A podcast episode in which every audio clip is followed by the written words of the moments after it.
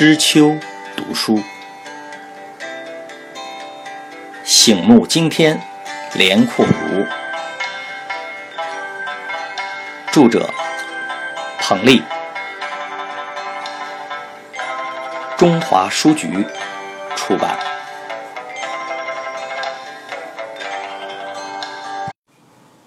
十三，西洋寓所认识敲托。正是人生自有福祸凶吉，吉来至短，易遭算计。那是民国四年，即一九一五年，国内最大的新闻是五月九日，袁世凯接受日本提出的侵犯中国主权和利益的二十一条，天下国人激愤，各地开始抵制日货。全国教育联合会将此日定为国耻日，即五九国耻。江湖骗子不理会国事。也不会因为国事而歇手。天津英租界顺兴公寓一号住着一位道人，他号称占卦治病，可起死回生。骗子偏愿住在阔气的地方，从表面气派来说就能蒙人了。起死回生，就那么简单？连阔如天生一颗超强的好奇心，凡事总要探求其真伪。他得空。便来到寓所，装作有病的样子探访道人。虽然还不到十三岁，但他做事已有筹划，显得老成持重。虽然有时也不免轻信上当，却多少显示出与年龄不符的干练来。他叫上有些江湖经验的大哥李辅兴，一起来会会老道。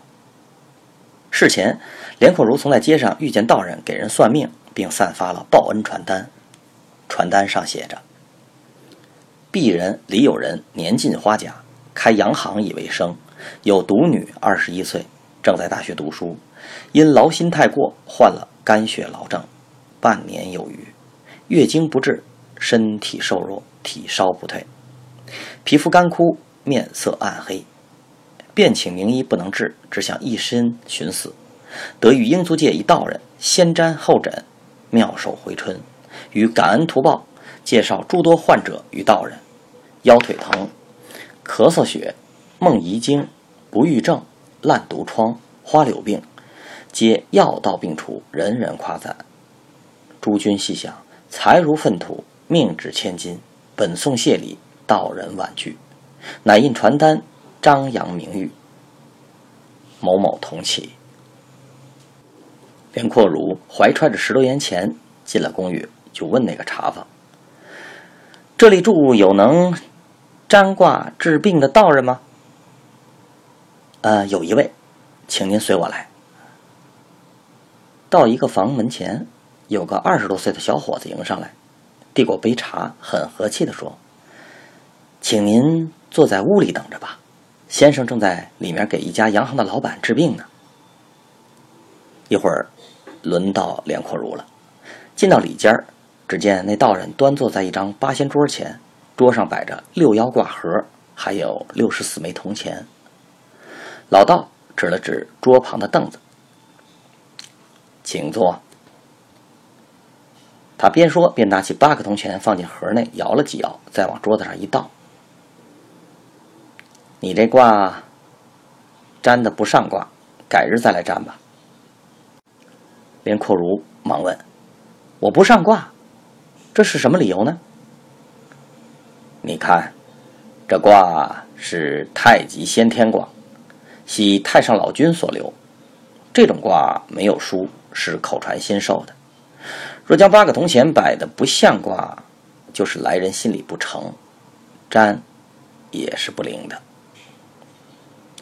连阔如无奈，只好从皮靴里面取出了两毛钱给他。老道摇着手。不上卦，不收卦礼。连阔如并不走，和大哥李辅兴并肩站在门口观望着，却见人人都上卦，花十元、八元不等。有位老太太用八十元买了一副药去，粗粗一算，一天下来，这老道怎么也能有几百元的进项。这时，李辅兴有了主意，拉上连阔如走出正门。他俩绕到公寓后面。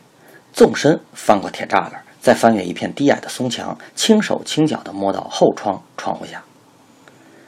俩人背靠着墙壁，竖起耳朵细听。那老道正没好气儿地唠叨着：“哎，今天的买卖很好啊，只有一个点头，即来客，不是个正点是个狼不正，就是嘎人。我说他不上卦，把他推出去了。现在还有点头没有？等都做完了，咱们再均处。”就是分钱。一位敲托说：“还有个点头，我问他来着，他是给孙石马子求号，就是那妇人给丈夫求药。他的孙石马子要念招，就是她的丈夫害眼呢，闹得要瞎。是个活马子，就是有钱人，你得海陀瓦。”就是大敲一笔的意思。不一会儿，真的进来一位四十多岁的妇人。老道说：“你是给丈夫占卦吧？”“正是。”“他得的火蒙眼有六个月了，对不对？”“正对。”“你这病啊，我能治，需吃两剂药才能好呢。”啊，两剂药要多少钱？这种药嘛，太贵。吃药连上药得一百元，你可以先付五十元，买一副药看看，先吃七天。嗯，等见好了，再拿五十元来买那一剂药吧。